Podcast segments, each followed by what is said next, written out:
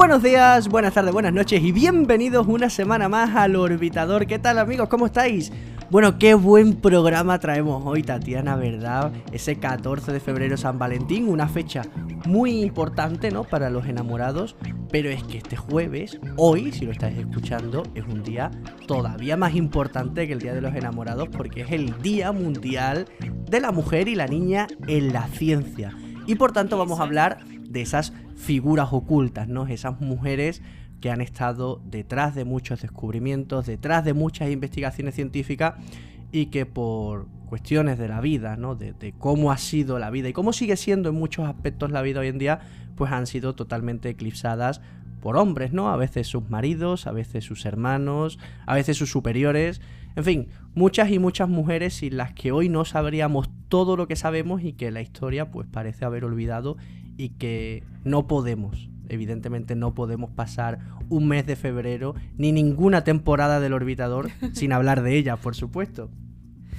Pues eso es, vamos a sacarlas un poquito del baúl de, de personas olvidadas por la historia y vamos a, a, hablar un poquito lo que nos dé tiempo porque hay historias para aburrir, hay historias para, para pegarnos aquí toda la tarde, pero bueno, tampoco queremos, queremos ocupar la vida de la gente. Claro, tampoco era plan de, de, remontarnos, ¿no? Por ejemplo, a la antigua no, Grecia. Habría que, un, habría que, hacer un podcast aparte. Pero so, bueno. Solamente en el que cada día hablásemos de, de una mujer, ¿no? Eh, sí. Así que bueno, vamos a hablar pues de algunas de las más importantes, ¿no? Algunas de las, de las más famosas, incluso podríamos decir.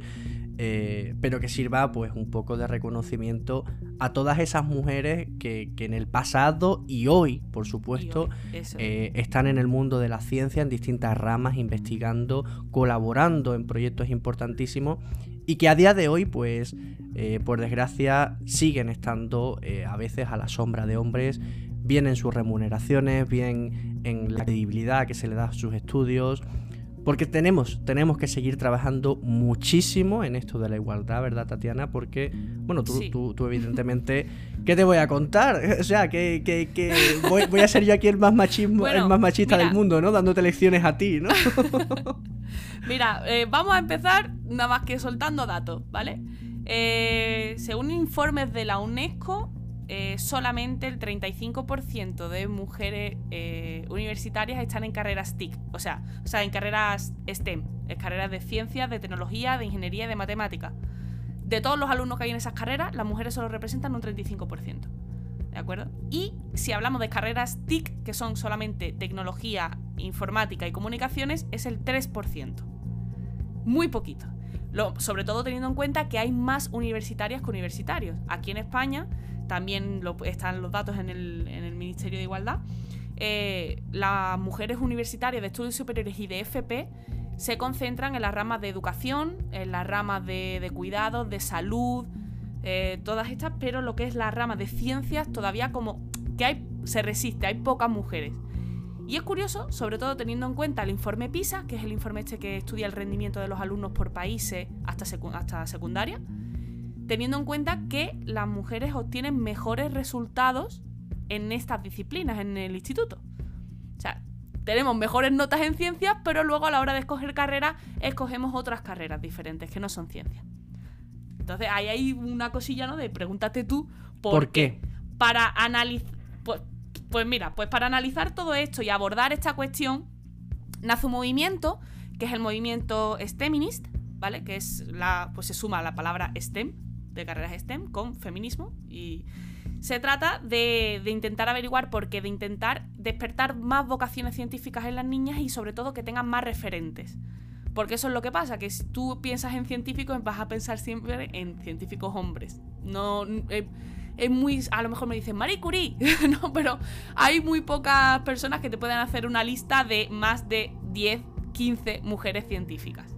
Entonces hace falta sacar esos referentes y, y, que las niñas vean que, pues, que ha habido siempre mujeres en ciencias y para eso el Mira, programa. además Vamos es que eh, las mujeres sois muy curiosas, los hombres también, por supuesto, pero os gusta, que, que, no es que podamos decir, no, es que a las mujeres no les gusta la ciencia o no les gusta tanto este mundillo, eso es desde mi punto de vista, una falacia enorme, ¿no? Porque al fin y al cabo todos somos curiosos y de niños la curiosidad es lo que nos impulsa a crecer y a desarrollar el cerebro. Lo que pasa que después la, sociedad, la educación, pues nos va, eh, nos va empujando hacia un lado o hacia otro. Yo algo de lo que me siento muy orgulloso es que te hablo solamente en Instagram, por ejemplo, porque si, si hablamos también de Facebook, las cifras son más grandes, pero en Instagram el diario del astrónomo tiene de su, de su audiencia, un 54,6% son mujeres. Superan las seguidoras a los seguidores. Es decir, en el diario del astrónomo tenemos más astrónomas que astrónomos. Y eso, pues a mí siempre me ha gustado mucho, ¿no? Porque, eh, bueno, veo a muchos divulgadores, veo eh, a muchos canales de ciencia donde prácticamente todos son hombres. Y lo podéis ver en los comentarios de los posts que ponemos en Instagram. La mayoría de ellos son de mujeres y a mí es eso algo que me encanta, ¿no? Si es que es, eso de lo que estamos hablando, mejores resultados, eh, somos, somos curiosas, estamos ahí, hay más universitarias y sin embargo pues nos concentramos en, los campos que siempre pues de alguna manera se han, asociado un poco a la mujer, ¿no? Esa parte de educación, de cuidados y, las carreras científicas se nos resisten. Pero bueno, vamos, vamos a usar el programa de hoy para dar voz a grandes científicas olvidadas de la historia, porque al final, lo que te digo, las mujeres hemos estado siempre ahí, pero se nos ha pasado por alto. Eh, entonces vamos a dar visibilidad a esos referentes, nos vamos a concentrar pues, en nuestro tema, ¿no? Astrofísica, cosmólogas, matemáticas, mm, cosillas así. Pero bueno, vamos, vamos a ello, ¿te mola? ¿Empezamos? Me encanta, vamos a ello, porque es eso, la gente le dice científica y bueno, te dice pues eso, te dice Marie Curie, te dice a lo mejor después del año pasado, ¿no? O el anterior, la película tan buena de figuras ocultas, ¿no? Que le robamos un poco el título para este capítulo de esas matemáticas, esas eh, calculadoras humanas que hicieron posible el viaje a la luna, ¿no? Pues mira, vamos a empezar, si quieres, por las computadoras de Harvard. Las computadoras de Harvard, que es como se las, se las conoce hoy en día, eh, tenían otro nombre. Tenían otro nombre que ahora te diré porque era un nombre muy despectivo, pero bueno, vamos a empezar porque a finales del siglo XIX la Universidad de Harvard eh, había encargado al astrónomo Edward Pickering la dirección del observatorio. Y él dijo, pues yo voy a coger, voy a aprovechar que tengo un observatorio aquí en Harvard y otro observatorio en Arequipa, en Perú, para tener, para hacer un catálogo de todo el cielo.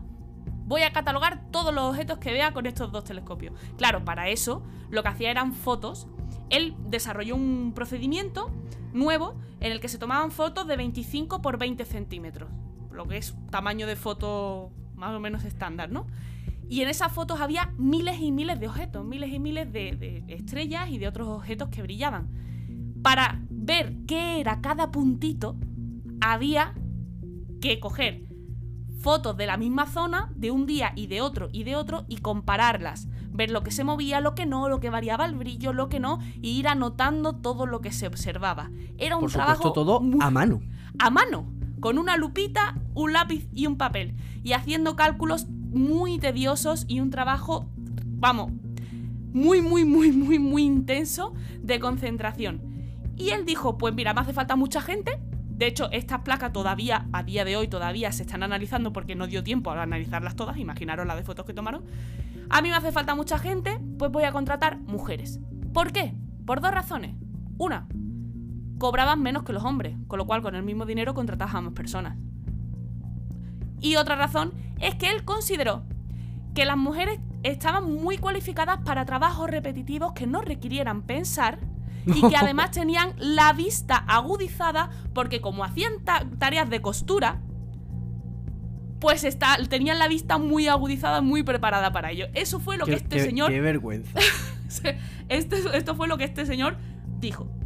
Bueno, pues al final fueron... Mira, primero empezó con, con su propia asistenta, ¿vale? Una chica que tenía trabajando en casa. Y toma ya, la tía, entre otras cosas, descubre 10 novas. ¿Vale? Entonces dijo, dijo, oye, pues veo que trabajan bien, que las mujeres valen para esto, voy a contratar más mujeres. Y empezó a contratar a las hijas, a las hermanas de, sus compañeros astrónomos de Harvard.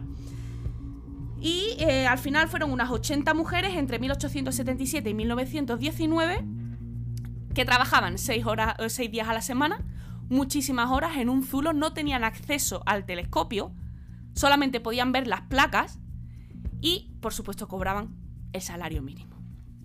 ¿De acuerdo? Por debajo del salario mínimo. No tenían acceso al telescopio porque estaba mal visto que las mujeres pasaran la noche al raso.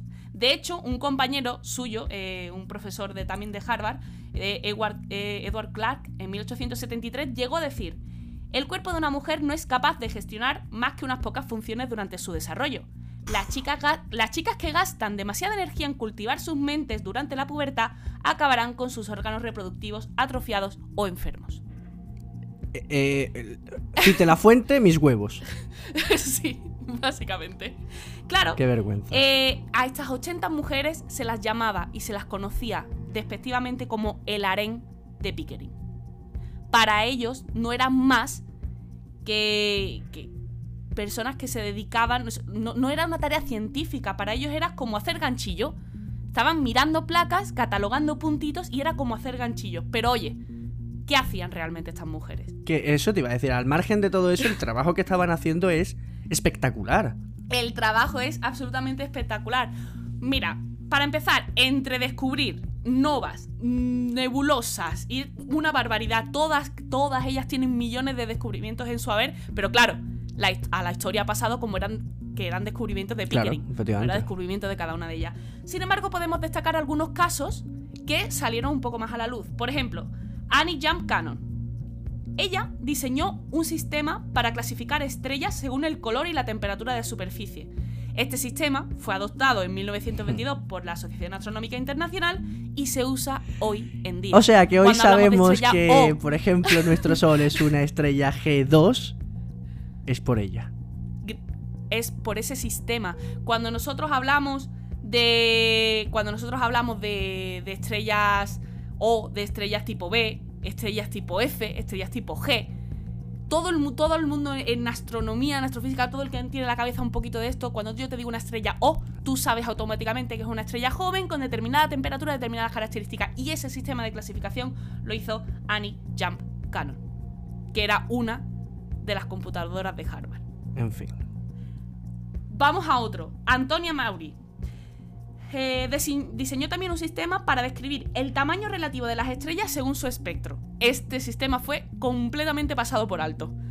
Pero, oye, que tú seas capaz de analizando el espectro de una estrella puedas hacer una relación con su tamaño es que no solamente miraban las placas, estudiaban los espectros, miraban las luminosidades, miraban las magnitudes, hacían cálculos hacían cálculos a lápiz y a papel cuando no había un ordenador ni una calculadora. Cálculos súper complejos. Sacaban relaciones entre unas magnitudes y otras. Ellas hacían ciencia. Ciencia, por cierto, pero no muy se reconocía como tal. Porque eso es que eso es muy difícil. Y muy innovadora. Muy innovadora. Estas mujeres sentaron las bases de lo que es la astrofísica. Vamos al caso más conocido. Henrietta Leavitt. Henrietta Leavitt descubrió unas 1775 estrellas, 77 eh, perdón, estrellas variables en la pequeña nube de Magallanes. Recordemos que en esta época, ya hablamos en, el programa sobre galaxias, no estaba muy claro el concepto de galaxias, se pensaba que todo estaba dentro de la Vía Láctea. Ella descubrió estas estrellas variables que eran tipo Cefeida, que ya lo nombramos, y obtuvo una relación entre la luminosidad y el periodo eh, de estas estrellas. Precisamente lo que usamos hoy en día para, comparar ese periodo. Claro. Esa relación fue la que usó Hubble para darse cuenta de que la pequeña nube de Magallanes estaba mucho más lejos de lo que podía ser la Vía Láctea y todavía a día de hoy usamos esa relación para calcular distancias a objetos en el universo. Impresionante. Y esa relación la sacó ella estudiando unas placas fotográficas y pensando y dándole al coco y haciendo un montón de cálculos. De hecho, le fueron a dar el Nobel. El problema es que ella había pasado tan desapercibida en el mundo científico que cuando la academia la llamó para decirle, oye, has ganado un Nobel, llevaba cuatro años muerta. Vaya. Y, es un, y el Nobel no se da a título póstumo, con lo cual, pues no tiene un Nobel. No tiene un Nobel porque no se le reconoció el trabajo en su día, sino que hicieron falta años para que se le reconociera el trabajo a ella. Tantos, pues que ya había muerto. Pues yo pienso, fíjate, eso yo, creo que la academia debería poder dar el Nobel a, título póstumo. Porque, es decir, el, que, tu premio, ¿no? Que tu reconocimiento esté únicamente valorado por si estás vivo o si estás muerto. Yo qué sé, es como decir que, que, Einstein, ¿no? Que tienes en esa imagen, en ese póster tan grande detrás, una vez que murió, pues bueno, ya no, ya no vale para nada. Y a día de hoy seguimos aprendiendo cosas gracias a Einstein o precisamente gracias a estas Ya, lo que pasa es que computadoras. como lleva una cuantía económica, como lleva una cuantía económica dirán, y aquí se lo damos. Pues yo que sé, a la universidad, a la Bueno, fundación, pues, a así lo te que podría- sea. Becas de estudio. Te, te podría seguir hablando de. Sí, becas de estudio, por ejemplo. Te podría seguir hablando de, estas mujeres, de estas calculadoras de Harvard. María Mitchell eh, fue la primera persona en ver y descubrir un cometa en 1847. O sea, te podría ir contando historias de cada una de ellas. Todas fueron relevantes, todas hicieron cosas. Y fíjate que en aquel momento las llamaban el harén de Pickering. Por lo, por lo menos con muchos años de retraso, pero por lo menos eh, eh, se le va haciendo justicia a esto y esta, esta historia cada vez es más popular y cada vez la Em, conoce más gente. Pickering al final se llevó algún Nobel o algún premio o algún reconocimiento gracias a ese trabajo, como por ejemplo lo que estamos hablando. Pickering se, lleva, se llevaba los reconocimientos de los descubrimientos que ella Pero no se llevó Nobel. O sea, no llegó a llevarse ningún premio. No, no, Nobel no. No se llevó ningún premio, pero sí que es verdad que el, todos los descubrimientos que hacían las chicas se Pues, lo. vamos a hacer justicia. mujeres se lo Vamos a hacer justicia. Pickering, desde el orbitador, con todo el cariño del mundo, que te jodan porque a ti no te dieron un Nobel y a una de tus arenes se lo iban a dar. Si no llega a ser porque por desgracia ya había fallecido. Así que que te jodan, Pickering. Pues sí, la verdad es que sí. Bueno, vamos a otra historia. Vamos a otra. Pues mira, eh, yo quería hablaros de Emmy Noether, ¿vale? O Noether. Era una matemática alemana. Ella eh, decidió estudiar matemáticas. Tuvo suerte porque su padre era profesor de matemáticas en la Universidad de Erlangen-Nuremberg.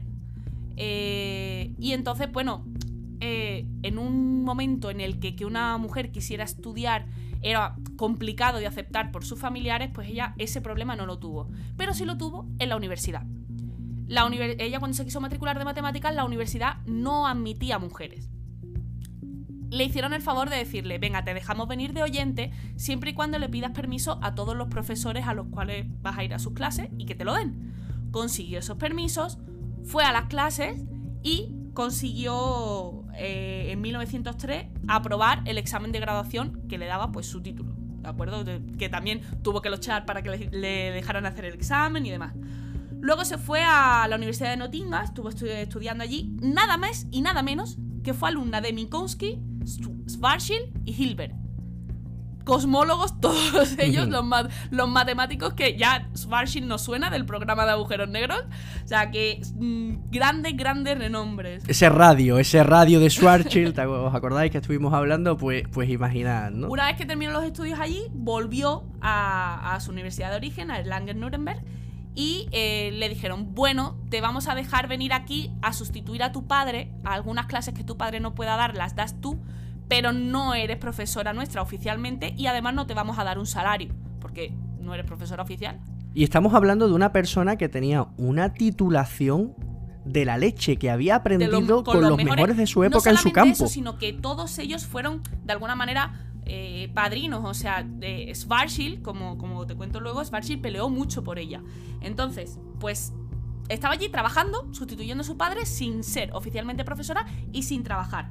Entonces la invitaron a volver O sea, sin cobrar. Sin, sin cobrar, perdón. La, la invitaron a volver a la Universidad de Nottingham como profesora, pero eh, la facultad de filosofía se puso en pie. No puede ser, allá había un montón de señoros con toga diciendo que eso de que una mujer fuera profesora, ¿eso qué era? De hecho, llegaron a decir, ¿qué, qué pensarán nuestros soldados cuando vuelvan a la universidad y encuentren que se les pide que aprendan poniéndose a los pies de una mujer? Recordemos que había pasado la Primera Guerra Mundial. Fijaros, eh, esa sí. No, no podía porque es que, por favor, ¿cómo voy a estar yo por debajo en un aula de una mujer? Al final aceptó el trabajo, pero siguió sin cobrar. Y eh, no se seguía sin reconocerse oficialmente como profesora. Ella estaba allí como eh, ayudante de Hilbert y se la, todos los méritos de sus alumnos iban para Hilbert, aunque Hilbert no los quería, Hilbert la defendió mucho, Schwarzschild también. Em, luego le dieron el cargo, le dijeron, vale, eres profesora, eres funcionaria, pero nos vamos a inventar un cargo nuevo de funcionaria para que puedas serlo sin cobrar. Entonces ya era profesora. Todo esto estamos hablando de, la- de la- de las condiciones. Es decir, esas serían las condiciones, evidentemente, laborales. Pero imaginaos el día a día Claro. de esa mujer por los pasillos, las miradas, los comentarios, los probablemente insultos. Incluso el probablemente, ¿por qué no? El poco respeto que seguramente sus propios alumnos le tendrían. Claro, eh, lo- Es decir, eh, estamos hablando de un día a día durísimo, Durísimo. Un día a día que ninguno de nosotros soportaría. ¿eh? sí. Al margen de, de- de todo lo demás que Luego estás llegó, tú. luego ya llegó la Segunda Guerra Mundial, ella era judía, entonces emigró a Estados Unidos. Y, y allí sí que es verdad que ella percibió salario, fue profesora y allí tuvo mucho reconocimiento. De hecho, sus alumnos nos- normalmente le decían los chicos de Noetker, porque, joder, vamos a ver, estamos hablando de una señora que aprendió con los mejores. Vale. Es que estamos, estamos Estamos- hablando de una mente brillante. Claro, de, de- de hecho, de- sería un gustazo asistir a una de clase hecho, suya. el gran, o sea, ella hizo muchísimas contribuciones al álgebra abstracta, muchísimas contribuciones, pero la más importante es un, su teorema, el teorema de Noether, que es el teorema, un teorema de, de conservación. Básicamente lo que viene a decir es que cuando tú analizas un problema físico a nivel matemático y eh, dices, vale, pues voy a rotarlo, voy a, a trasladarlo, voy a trasladarlo en el tiempo, y hay términos que no varían, términos que se mantienen invariantes, que se llama, es porque ahí abajo subyace una ley de conservación. Si tú trasladas ese problema en el tiempo y hay términos invariantes, significa que se conserva la energía. Y eso de la energía ni se crea ni se destruye, solo se transforma, es algo que todos tenemos en mente. Ella lo que hace es darle forma y sentido matemático a esa cosita de hay cosas que se conservan. Si tú a un problema le aplicas una rotación y hay invariantes en ese problema, es porque se conserva el momento angular, la cantidad de giro de la que ya hemos hablado otras veces. Es básico, esta idea, este fundamento es completamente básico para comprender relatividad no para comprender, para desarrollar, para poder desarrollar la relatividad general, la cosmología, la física de partículas que se hace en el CERN. Es imprescindible el teorema de Noether. Completamente imprescindible. Increíble. De hecho, en secundaria ya se da, pues se conserva la, la ley de conservación de la masa, la ley de conservación de la energía, y en secundaria nadie nombra a Noether. No, no es que tengas que explicar el teorema, pero sí puedes decir, pues estas leyes de conservación mm, tienen sentido o las comprendemos gracias a Amy Noether, ¿no? Bueno, por romper una lanza a favor de mis profesores, tampoco me explicaron la historia de quién era Pitágoras. O sea que.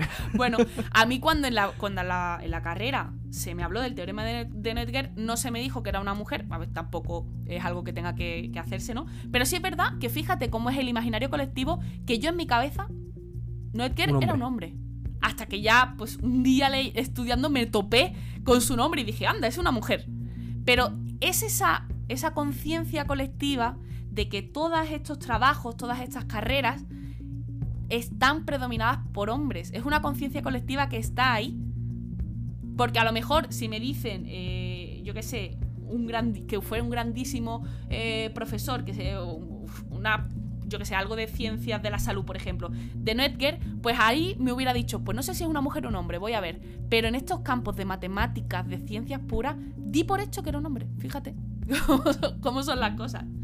Fíjate si este trabajo es absolutamente imprescindible que el propio Einstein llegó a decir. La señorita Noether fue el genio matemático creativo más importante que haya existido desde que comenzó la educación superior para mujeres. Einstein, ¿eh? Toma ya. Es que, claro, es que Einstein sin, sin el, sin el trabajo de ella no hubiera podido hacer No mucho podría. más. Claro, es que, es que Einstein sin ese trabajo no podía. Era, un- era simplemente un operador de patente. Lo siento. Eso es. Es otro de los grandes casos de, de injusticia. Luego ya eh, te quería traer también historias un poco más light, digamos, como Margaret Hamilton, ¿te suena? ¿A ti Margaret Hamilton? Sí. Sí, claro, eso es. Pues Margaret Hamilton fue directora de la División de Ingeniería de Software del Laboratorio de Instrumentación Científica del MIT, del MIT. Desarrolló el software de navegación para el programa Apolo. Y básicamente la ingeniería de software no existía hasta que ella la inventó. Sal- Aquí, por ejemplo, lo podemos ver en esas películas, Sí. eh, las figuras ocultas, que son además tres eh, en distintas ramas, una ingeniera, una programadora, que estamos hablando, y una matemática. Eh, uno de los grandes problemas que, que tenían, ¿no? Cuando querían ir a la luna, era volver. Es decir, cuando subimos, cuando tenemos ya una órbita, ¿cómo se vuelve a la Tierra? Los rusos lo consiguieron, pero los americanos todavía no, no sabían cómo hacerlo. Y fue una mujer la que, con sus cálculos, y hay que decirlo todo, una mujer negra en Estados Unidos en la década de 1950. Duro, ¿eh? Y lo hizo. Sí, sí. Y lo hizo. Gracias a mujeres negras en la época de 1950, en 1969 Neil Armstrong y Buzz Aldrin pisaron la luna. De hecho, eh, hubo un momento muy tenso durante el alunizaje que se encendieron un montón de pilotos y, aquella la nave estaba diciendo que no se podía alunizar. Eso te lo puedo contar, porque eso, la cronología me la sé pues perfecta. cuéntamelo tú, que te lo sabes mejor que yo. Pues nada, Neil Armstrong activa el programa 67, si no me equivoco, programa automático de alunizaje y el Eagle se aproxima a la superficie de la Luna. Y cuando están a unos 200-300 metros de altitud, el radar pita. Van demasiado rápido. Van demasiado rápido, van a estamparse. Bueno, o se estampan contra la Luna o se pasan del lugar de, aterrizaje del Mar de la Tranquilidad, lo cual sería un problema, porque la Luna es un cuerpo rocoso, salvo los mares. Si coges una nave y la apoyas en una zona rocosa, eh, el peor de los escenarios es que la nave vuelque, se destroce y no puedas volver a subir, pero daños en las patas, daños en los instrumentos. Claro. Así que Neil Armstrong desconecta el piloto automático, coge el mando y activa un programa que se encarga de controlar la eh, dirección. ¿De acuerdo? Simplemente la nave va controlando la dirección mientras Neil Armstrong va controlando la propulsión manual del motor. Buzz Aldrin a su alrededor le va leyendo el radar, buscando una nueva zona de aterrizaje. Mientras tanto en Houston están eh, gritando que aborten, por Dios, que aborten y que vuelvan a subir. Pero Neil estaba eh, súper decidido a pisar la luna ese día y lo hizo. Cuando quedaban 20 segundos de combustible, las patitas del Eagle, las, antenitas, los sensores de posición tocan el suelo, Neil desconecta el motor, el Eagle se posa suavemente sobre la superficie de la luna y pronuncia la frase más famosa o más importante de la historia de la humanidad. Houston, aquí base de la tranquilidad, el Eagle ha alunizado. Y entonces en Houston lo celebraron, cuando 15 segundos antes estaban diciendo abortar, abortar, abortar. Claro, ahí em, había varios, en el tema del software, pues había, había partes del radar que básicamente mm, no es que fallaran, sino que el equipo de Margaret Hamilton lo había programado de manera que eh, si pasaban cositas, pues te fuera, te fuera avisando, ¿de acuerdo? Y eh, en todo esto que tú dices que Buzz Aldrin le iba leyendo qué es lo que tenía que hacer y tal, pues se quedaron súper bloqueadísimos con un problema que les estaba dando. Y fue, la llamaron y dijeron, oye, mira, esto qué tal. Y entonces fue ella la que dijo, no, esto no lo teníais que leer, esto era en caso de. Pero. o sea, tuvo, que ir en ese momento a, decirles, oye, que la nave funciona así. Que la nave funciona así, señores, por favor, yo creía que esto lo habíais estudiado. ¿De acuerdo? No, básicamente así, o sea, se lo tenían que haber estudiado y se lo estudiaron mal. Menos mal que estaba Margaret Hamilton por allí, porque si no, no hubiera habido alunizaje. Así. No, habría sido probablemente la mayor desgracia del programa espacial, porque el problema de que alguien se muera en un cuerpo como es la Luna es que ni siquiera puedes recuperar el cuerpo. Sí, luego hubiera sido una mala y cada vez que un satélite Claro, es que ese es el peor, que cada vez que pasa un satélite por encima, un satélite ruso, eh, puede sacar imágenes, imaginaos, ¿no? Times Square forrado con imágenes de un astronauta muerto sobre la superficie de la Luna. Hubiera estado Hubiese sido hubiese sido pues la ruina del programa espacial americano. Más, más nombres, más nombres. Caroline Herschel. ¿Qué tal? Bueno, una de mis favoritas. o sea, es, una de mis favoritas porque yo creo que no hay ningún astrónomo ni, ningún astrónomo aficionado que no conozca a William Herschel. Pues Carolina Herschel, su hermana. Sí. Su hermana y no te diría que es más importante que, que William, pero te diría que tanto como, como William por su descubrimiento. Cuéntanos un poquito sobre ella. Bueno, ellos se dedicaban a construir los mejores telescopios que había en la época, los hacían los hermanos Herschel. Y por tanto, si tienen los mejores telescopios, también tienen las mejores observaciones. Eso es así. ¿Qué pasa? Pues que como si pues todo el mérito iba para el hermano, cuando ella estaba trabajando allí. Ella hacía descubrimientos también, ella también construía, hacía cálculos, pero ¿dónde está Carolina Herschel en los libros? ¿Dónde está Carolina Herschel en la historia?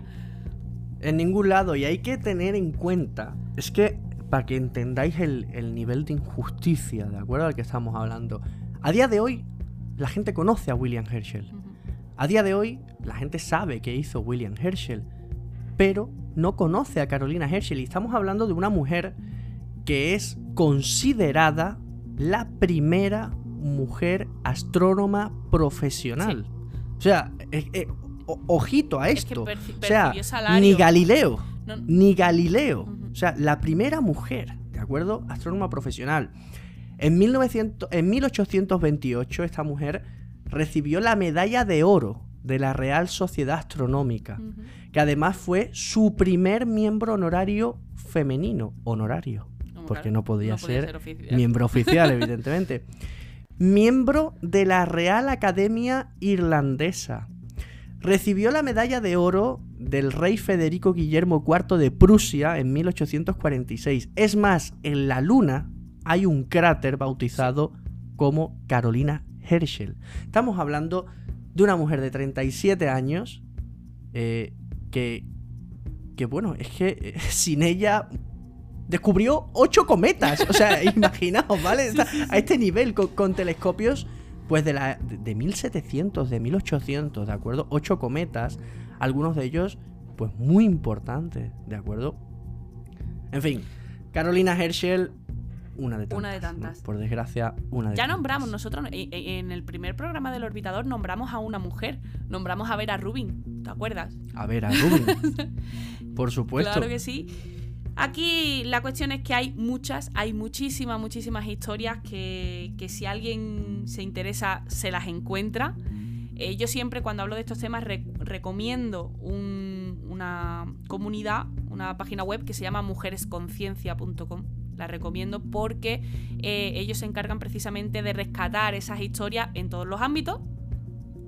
Y de manera que, oye, si nos está escuchando algún profe y quiere que los nenes hagan algún trabajo sobre astrónomos y no te acuerdas del nombre de ninguna astrónoma, no pasa nada. Te vas a esa página web, pones astrónomas y te salen. ¿De acuerdo? Es una base de datos muy importante por si son herramientas para dar referentes al final y para que no caigan en el olvido y rescatar todas esas historias. Yo siempre lo recomiendo, lo recomendaré en todas las charlas que tengo el 14, en todas las cosillas que tengo eh, el jueves, mm, lo recomendaré porque no me canso porque hacen un trabajo estupendísimo. Y sobre todo que al final el tener referentes yo creo que es la clave para romper esa brecha que decíamos al principio de tan poquitas mujeres en ciencia.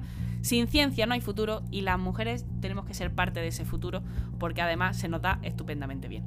Así que... Por supuesto que sí. Yo voy a terminar, ¿no? Esta parte que un poquito más larga, ¿no? Este capítulo, eh, la parte principal del, del podcast. Porque bueno, yo creo que se, se lo merece, ¿no? Eh, vuelvo con, con Carolina Herschel. Carolina Herschel es que estamos hablando de que su hermano William Herschel era el astrónomo real, ¿de acuerdo? Una persona súper importante. Carolina tuvo ahí la suerte, evidentemente, del posicionamiento de su hermano, porque tenía fondos, tenía fondos para hacer muchas cositas. Ella era la secretaria de su hermano. Eh, descubrió más de mil estrellas dobles. Eh, se demostraron, en- entre los dos, ¿no? Entre Carolina y William, demostraron que muchas de esas estrellas dobles eran efectivamente sistemas binarios. ¿Y eso qué significa? Pues que hallaron la primera prueba de la existencia de la gravedad fuera del sistema solar. Cuando William, su hermano, falleció, que murió antes que, que él, eh, Carolina abandonó Inglaterra, volvió a, volvió a Alemania y siguió con su trabajo. Ella siguió con su trabajo, evidentemente ese trabajo ya mucho menos eh, famoso, mucho menos reconocido, porque ya no podía llevar, evidentemente, la firma de William. Pero a Carolina finalmente también se le reconoció su trabajo. ¿Cuándo? En 1848. Después de su muerte.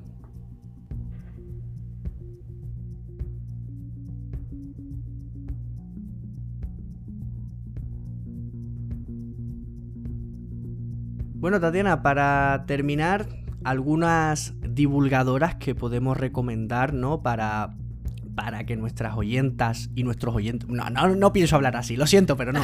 Para que nuestros oyentes masculinos y femeninos eh, aprendan también y encuentren buenas figuras, porque hemos hablado de muchas mujeres científicas, nos hemos dejado algunas, ¿no? También en el, en el tintero, por ejemplo, la hermana de, de, de Messier, famosísimo también, pero que el catálogo, ese famoso catálogo Messier, sí, eh, Messier era el que observaba, pero su hermana era la que registraba. Es decir, si esa mujer no hubiese estado ahí registrando, dibujando a mano lo que su hermano le describía, no tendríamos hoy catálogo Messier. Pero vamos a hablar de divulgadoras, de chicas que a día de hoy están divulgando ciencia, acercando la ciencia a las personas, acercando la ciencia y siendo referentes, porque Pensamos en youtubers y pensamos en el Rubius, pensamos en Willy Rex, pensamos en Auronplay. Eh, si pensamos en divulgadores, evidentemente el primero que viene a la mente es Ángel Molina del Diario del Astrónomo. Eh, después, por supuesto, Javier Santaolalla, Crespo de, de Quantum Fracture. Pero divulgadoras. Divulgadoras, mira, pues de, todo en general o de la parte de. de todo, en, general, de la parte de pues ciencia. Mira, a mí, por ejemplo, me encanta la hiperactina. La hiperactina es buenísima. La hiperactina habla de biomedicina. A mí hay una que me encanta que es Antroporama, que es Patrick de Antroporama. maravilloso, neurociencia. Brutal. Hace poco me vi un vídeo de ella explicando cómo un hombre que parecía perfectamente normal no tenía cerebro. Maravilloso, de verdad. Yo vi un, yo vi un vídeo de ella que explicaba por qué eh, nos atraen eh, sexualmente los pechos femeninos. Ah, pues mira, eso no lo he visto. Y, y es súper interesante, porque como todo es una cuestión social. Pues mira, ese me lo tengo que ver. Luego, Débora Ciencia, que habla de química, es Débora García Bello. Eh, si nos vamos a arquitectura, tenemos a Ter. Ter, oh, mi famosa Ter. Cosmic Queen. Eh, mira, hay una matemática, Clara Grima. Muy, muy buena divulgadora. Eh, luego tenemos oceanografía y ciencias ambientales, Ana Payo. También muy buena. Biología, con Chilillo. Eh, farmacia, Gema del Caño o, o Marian García, que es la boticaria García en Twitter, que tiene un montón de seguidores. Eh, en física, pues Laura Marrón, ¿vale? Laura Morón es maravillosa, además escribió un libro que es A hombros de gigantas, que es un libro oh. maravilloso, muy muy recomendado y además está adaptado para que lo lean eh, también niñas, así que estupendísimo, es un regalo estupendo para el día 14. En astronomía, Star 3, tres astrónomas, por supuesto, súper famosas.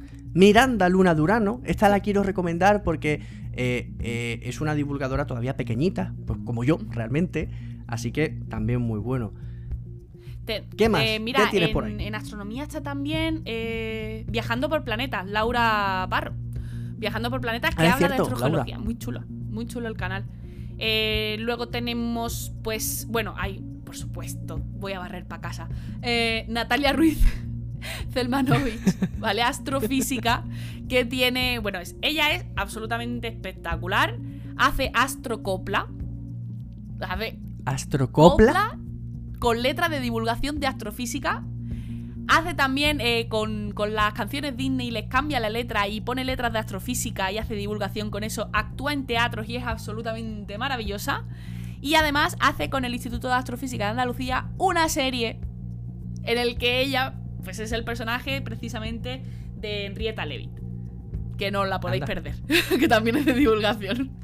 Así que, no sé, es que os puedo decir, yo que sé, eh, Draw Curiosity, también de, de, biología, Conecta Ciencia. En física básica tenemos a... a ¿cómo, es, ¿Cómo se llamaba? Espérate que no lo encuentro. Lo tengo por aquí apuntado. Porque que son tantas que si no, conecta ciencia. Liliana. Eh, está muy guay porque explica conceptos básicos de física, ¿vale?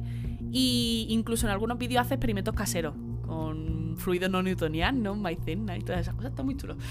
Sobre todo para los niños, muy, muy chulo. Así que ya, ya estáis viendo, si es que hay un montón, solamente hay que querer buscarlas. No os quedéis en los de siempre y ampliar un poquito porque a lo mejor no sabéis lo que podéis encontrar por ahí. no, hay mucho por ahí, hay divulgadoras buenísimas, súper divertidas, eh, que enseñan muy bien, porque Yo creo que un divulgador eh, es lo que tiene que hacer, ¿no? Tiene que entretener, por supuesto que sí, en mayor medida, pero también tiene que enseñar. Y estas eh, divulgadoras que estamos hablando son excelentes comunicadoras en distintos medios, algunas más presentes en YouTube, otras más presentes en Instagram, en fin. Sí, en- Hay de todo. y por supuesto, nuestra maravillosa Tatiana Oh. en las gafas del Hubble. Qué bueno. Hombre, no, ¿cómo que qué mono? Vamos a ver, yo estoy aquí con una auténtica astrofísica que ha estado en la Universidad de Sussex, becaria ahora mismo en el Instituto Astrofísico de Andalucía. Eh, Tatiana, es que, vamos a ver, hemos estado aquí hablando de mujeres, yo tengo que hablar de mi pedazo de compañera de equipo. Que me pones colorada. Ay, te pongo colorado. Bueno, pues vamos con las noticias de esta semana porque han pasado cositas. No muchas, pero las que han pasado están muy chulas. Vamos con ellas.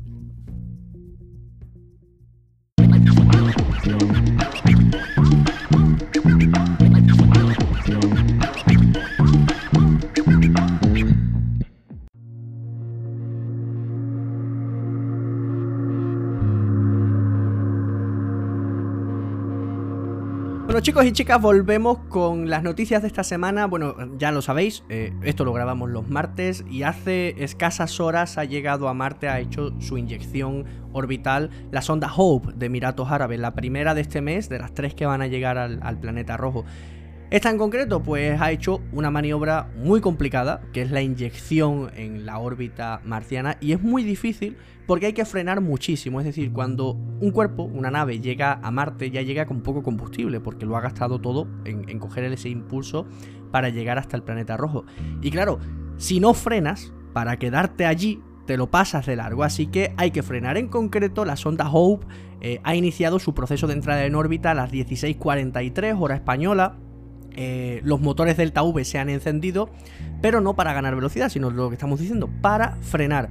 En ese momento la sonda era realmente rápida, porque iba a aproximadamente 121.000 kilómetros por hora y se iba a pasar Marte de largo, así que con esos motores ha tenido que frenar hasta unos 18.000 kilómetros por hora. Imaginad el frenazo. Este frenazo ha sido pues una maniobra de 27 minutos, eh, a la que se ha bautizado como los 27 minutos de terror, en honor a los 7 minutos de terror que llama la NASA, ¿no? Cuando, por ejemplo, el Curiosity llegó a Marte, ¿no? Esos 7 minutos de desconexión en los que se entra en la atmósfera marciana para, para aterrizar y en los que eh, no se tiene eh, señal porque el aire que hay alrededor ¿no? se, se ioniza, bloquea la emisión de, de ondas y por tanto la, la, sonda no se puede comunicar. Entonces se pierde la conexión y después sabes si ha aterrizado o no. Pues aquí en este caso 27 minutos de terror para que Madre Emiratos Árabes se convierta en otro de los países que tiene una sonda en Marte. Próximos en llegar, pues India o China, ¿no? China, China si no me equivoco. Y por supuesto el magnífico rover Perseverance, Perseverancia de la NASA, que llegará el próximo 18 de febrero si la memoria no me falla. ¿Qué ha pasado por ahí? Tatiana, cuéntame. Hoy, pues mira, también de Marte. ¿También, de Marte? de Pues nada, vamos con Marte. Bueno, eh, resulta que en Marte, en algunas laderas, en las zonas más próximas donde da más el, el Sol, ¿vale? Eh, se forman como líneas, eh, se llaman líneas recurrentes en, recurrentes en pendiente, que son como unas líneas oscuras, así como hacia abajo por la ladera. Eh, y que eso, bueno, se achacaba a flujos efímeros de, de, agua, se decía que si corría el agua por ahí y hacía esos, esos surcos y tal. Y ahora sabemos que Sabemos no. que no. Ha habido... Que son huellas del Curiosity haciendo drift. Casi, pero no. Casi. Resulta que los investigadores del Instituto SETI eh, lo que han hecho ha sido eh, decir, oye, mira, hay cosas... Espera, espera, espera, espera, frena. ¿El SETI? ¿Esa gente no se dedicaban a buscar vida? Sí, también. Ah, también. Yo pensaba que se dedicaban única y exclusivamente a no, eso. No, no, también, también. hacen hacen Ah, vale, vale, vale. de vez en cuando. Pero el, el SETI lo cerraron. No, el SETI está todavía. De hecho, ahora te voy a contar otra cosa de SETI. Eh, ¿Cómo? No, yo es que leí una noticia hace aproximadamente dos años o algo así de que se le cerraba el grifo al SETI. Está aquí todavía funcionando. A lo mejor lo. Pues estupendo, bien, bien, bien, adelante, adelante. bueno, Dio entonces. mucha pena, vamos, a mí me dio mucha pena. Claro, entonces, bueno, eh, lo que han dicho es decir, a ver, aquí en la Tierra hay eh, estructuras más o menos parecidas que se forman eh, debido a reacciones químicas debajo de la superficie. ¿Qué es lo que han hecho? Pues han cogido y han creado un suelo lo más posible parecido a Marte y lo han congelado y descongelado a las temperaturas que hay en Marte y han visto a ver qué pasa. O sea, física mm, así experimental, experimental en su más puro. Y efectivamente aparecen esas veces. Entonces, bueno, ellos lo que mm, lo que han dicho es eso, pues básicamente que, que son debido a algunas reacciones químicas que ocurren debajo de la superficie marciana y por lo cual aparecen estas líneas. Mira, otro, otro misterio resuelto. Como consecuencia de esos bruscos cambios de temperatura que se dan en Marte, Eso es. Pues precisamente la sonda Hope eh, lo que va a estudiar es esto, va a estudiar la climatología diaria y anual que sufre Marte en la atmósfera media, va a estudiar pues esas tormentas de polvo, esos cambios drásticos de temperatura, a ver por qué se dan, ¿no? ¿Por qué Marte hoy en día está perdiendo oxígeno y nitrógeno en su atmósfera? En fin, muy interesante, o sea que nos queda, nos queda todavía mucho que aprender del planeta rojo antes de que Elon Musk decida instalar allí su nuevo chalet de verano. ¿Qué más? ¿Qué más Vamos con galaxias. Vamos con galaxias. Tatiana, que estuvimos hablando hace no mucho de ellas y estuvimos hablando de que alrededor de la Vía Láctea pues hay ciertas galaxias eh, satélites, ¿no? Pequeñas galaxias que nos orbitan y aprendimos que la galaxia más cercana a nosotros es la enana del Camp Mayor. Pues una de, de estas galaxias satélites se llama Tucana 2 y Tucana 2 nos ha dado una gran sorpresa porque tiene mucha más materia oscura de la que se creía. Ojo, esto es muy interesante. Eh, Tucana 2 es una galaxia muy antigua, muy antigua. Este, este descubrimiento ha sido publicado en Nature Astronomy, revista de renombre, eh, y su autor principal es eh, Anirudh Chitty del MIT, ¿de acuerdo? Del Instituto Tecnológico de Massachusetts. Pues eh, esta galaxia, Tucana 2, que se encuentra a 163.000 años luz de nosotros, es una galaxia enana, pero además es una de las más primitivas conocidas. Esto se sabe por la cantidad de metales que hay en las estrellas. Ya sabemos que las estrellas van creando elementos pesados, pues en función a la cantidad de metal que hay en ellas, se puede calcular la edad de la galaxia. Y se descubre pues que esta galaxia es muy antigua, muy muy antigua ha utilizado el telescopio SkyMapper, que está ubicado en Australia, y ha estado con un algoritmo que él mismo ha diseñado para detectar estrellas pobres en metales y tratar de descubrir esto. ¿Y qué se ha dado cuenta? Pues que algo no cuadraba. Algo no cuadraba. La galaxia no tenía suficiente masa como para eh, mantenerse unida. Es decir, las estrellas que había no eran suficientes para, para que con su gravedad mantener la unidad. Entonces, eh, al hacer los cálculos de cuánta materia oscura sería necesaria para compensarlo, se descubre pues que tiene mucho más de lo que verdaderamente se, se cree. esto es muy importante porque si esa galaxia, es decir, si las galaxias no tuviesen materia oscura, se desvanecerían, se separarían las estrellas unas de otras, como ya estuvimos hablando, ¿no? Porque la gravedad de las estrellas no es suficiente para, para mantener una galaxia unida. Y mira por dónde hemos encontrado una pues que tiene mucha, mucha más de la que verdaderamente se creía. ¿Qué te parece? Oh, estupendo, maravilloso. Yo todo lo que sea encontrar materia oscura. dale, dale. bueno, a ver, maticemos. No se ha encontrado materia oscura. Es decir, la materia oscura como tal no se detecta. Se calcula en base a eso. Es decir, eh, con la gravedad que tengo no es suficiente cuánto me haría falta de una gravedad artificial, de una gravedad externa, como podría ser la materia oscura, para que esto funcione. Tanta, pues, esta es la masa que tiene que haber en materia oscura. Ay, qué bien. Que te tenías una más, ¿no? ¿Tenías una más? Tengo otra más que además va de agujeros negros, que estuvimos hablando en el último capítulo. ¿Te la cuento cuéntamela, ya? Cuéntamela. Pues un agujero negro que se oscureció de repente. Ah. Y ahora tú me dices, pero espérate, Ángel, si ya son negros. si se llaman agujeros. No, a ver, a ver, a ver. Estamos hablando de un sistema estelar. Eh, con un nombre fácil de recordar, como todos, GRS 1915 más 105, un nombre pues de andar por casa, imaginaos su padre para llamarlo, oye tú, GRS 1915 105, ven para acá. Un nombre, un nombre. Pues este sistema estelar se encuentra a 36.000 años luz de nuestro planeta, bastante cerquita en, lo que estamos hablando, evidentemente dentro de nuestra galaxia, dentro de la Vía Láctea, y está formado por una estrella normal y corriente del montón y un agujero negro. Y ese agujero negro, cuidado, porque no es cualquier agujero negro, es el segundo con más masa de toda la Vía Láctea. El primero, evidentemente, es Sagitario, el agujero negro supermasivo del centro de nuestra galaxia. Pues este es el segundo. Tiene entre 10 y 18 masas solares, aumentando. ¿Por qué aumentando? Porque se está tragando a su hermana, a su estrella, se la está tragando. Entonces, ¿qué pasa? Que al tragársela, pues todo todo ese material, ese gas y polvo que le va quitando ¿no? a, esa estrella, se va acumulando en un disco de acreción alrededor del agujero negro que, aumenta su velocidad, se calienta y brilla. Brilla muchísimo, sobre todo en rayos X. Pero desde hace algunos años, en especial en 2018 y sobre todo en 2019, sorpresa, sorpresa, se empieza a oscurecer, empieza a bajar de brillo, lo mm. cual no tiene sentido porque cada vez ese disco tiene más y más materia. ¿Cómo se ha descubierto esto? Pues esto se ha descubierto gracias al Observatorio Espacial Swift, un telescopio como el Hubble, pero otro, ¿de acuerdo? Que sepáis que en el espacio hay muchos observatorios, hay muchos telescopios espaciales, no solo el Hubble. Al igual que existen muchas agencias espaciales, no solo la NASA, ¿de acuerdo? Pues el Swift. Em, ¿Y por qué? Pues no se sabe. Sinceramente no se sabe. Eh, hay varias teorías, como que por ejemplo podría ser es lo más lógico, ¿no? Que, fuese una nube de gas, una nube de polvo. ¿Dónde está la, cosita?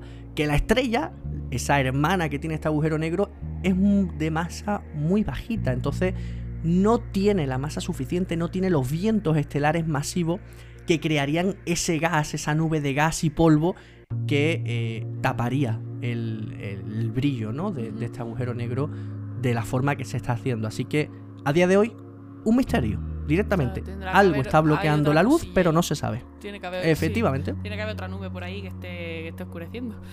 Lo mismo dentro de unos meses o unos años nos damos cuenta de que GRS 1915-105 es un sistema triple y no uno doble, podría ser. Bueno, ya veremos a ver qué, a ver qué encontramos. Pues sí, a ah. ver. De momento todas las puertas están abiertas. Fíjate si todas las puertas están abiertas, Ángel, que vengo para cerrar con una noticia que es que me encanta. Llevo toda la tarde riéndome. de verdad. A ver, cuéntamela. Pues mira, resulta. Em, y esto, esto, eh, o sea, es serio, yo me río porque, porque me, sorprende. El, ser humano no deja de sorprenderme. El astrofísico Eamon Kerins, del Observatorio Jodrell Bank de la Universidad de Manchester, eh, ha dicho que esto de que no nos pongamos en contacto con extraterrestres, ¿esto qué? Es que lo estamos haciendo mal. no, te enteras. Toma ya. O sea, no es, que el, no es que el universo sea enorme, no es que haya billones de billones de estrellas, de sistemas estelares y que... No, es que lo estamos haciendo mal. A ver, a ver. Ten, en cuenta que precisamente por eso es que es muy difícil saber dónde buscar. Por algún sitio hay que empezar. O de alguna manera hay que empezar. Entonces, él lo que ha hecho es desarrollar un nuevo sistema para buscar vida extraterrestre. Para ponernos en contacto con otras civilizaciones. Y además es un nuevo sistema que se va a implementar precisamente en el SETI. ¿Vale? Vale, pues entonces es fantástico. Es fantástico. Eh, se llama, él, él, lo llama teoría de juegos. Básicamente, lo que viene a decir es que. Bueno, la, teoría de juegos no es nada nuevo. No es nada nuevo. es, algo matemático que se estudia. Y tú lo has estudiado y además es, chula. es el dilema del prisionero, realmente. Él lo que viene a decir es que, bueno, que, igual que nosotros queremos ponernos en contacto con otras civilizaciones, si hay otras civilizaciones también querrán ponerse en, estarán, también están buscando. También están buscando. Entonces, eh, eh, lo que han dicho es que hay que buscar una detectabilidad mutua. Es decir, tenemos que centrarnos en esos planetas que nosotros hayamos podido detectar, pero que la Tierra también esté en situación para que desde, que desde su punto de vista nos puedan detectar a nosotros. Bueno, pero eso es todo, ¿no? Es decir, todo lo que nosotros podemos ver, en teoría nos pueden ver a nosotros, ¿no? El camino es inverso. Mm, no. Si la luz viaja de allí a aquí, puede viajar de aquí a allí. No, porque tiene que ser que, por ejemplo, nos puedan detectar por medio del tránsito, por ejemplo. Nosotros orbitamos al Sol. No, no todas las zonas. No, desde cualquier sitio se nos puede ver.